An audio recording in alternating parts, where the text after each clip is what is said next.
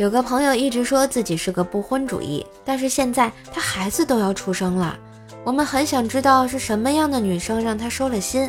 他说：“哎，当时我女朋友过生日，吃蛋糕的时候突然出了一枚戒指，于是说我愿意嫁给你。”我们说：“行啊，哥们儿，你还挺浪漫的呀。”朋友叹了一口气，接着说：“是啊，就算是我也没办法拒绝一个自己掏钱买戒指的人啊。”六六六啊！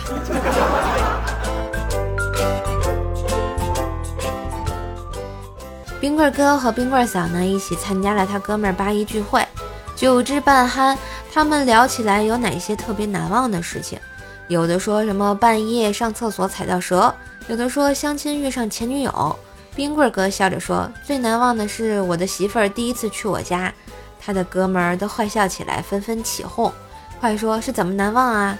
谁知冰棍哥抿了一口酒，悠悠地说：“我第一次见识到化妆的神奇，我看见了我媳妇儿卸完妆的脸。不是冰棍哥，是酒有毒还是你嘴有毒啊？这次大概没有人能救得了你了啊！搓板哥又要上岗了呀！”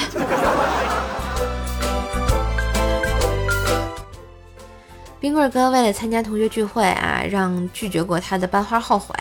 就偷了老丈人一百万的养老金，贴了辆宝马 i 八。冰棍嫂得知此事，和冰棍哥大吵一架，然后气冲冲的就走了。冰棍哥等了一分钟才出去追。出门之后，冰棍哥发现他躲在楼梯门口偷看。冰棍哥装作没看见，坐电梯就下去了，去买了他最爱吃的麻辣鸭脖子带回家。回到家，见他正在看电视，冰棍哥就装作很惊讶的表情说：“哎呀，你怎么会在家呀？”你走了，我都准备买好吃的庆祝来了。哎呀呵，好嘛，这回冰棍嫂是真生气了，煮饭拖地的活儿以后都归冰棍哥了呀。传说中的不作不会死。今日份的段子就播到这里啦，我是段子搬运工射射呀。喜欢节目记得随手订阅专辑，点个小赞，打个小赏哟。当然也别忘了给专辑点个五星优质好评，点击射手头像进到主页，射手新开的专辑《奏奈讲笑话》是一张天津话专辑，赶紧来订阅吧。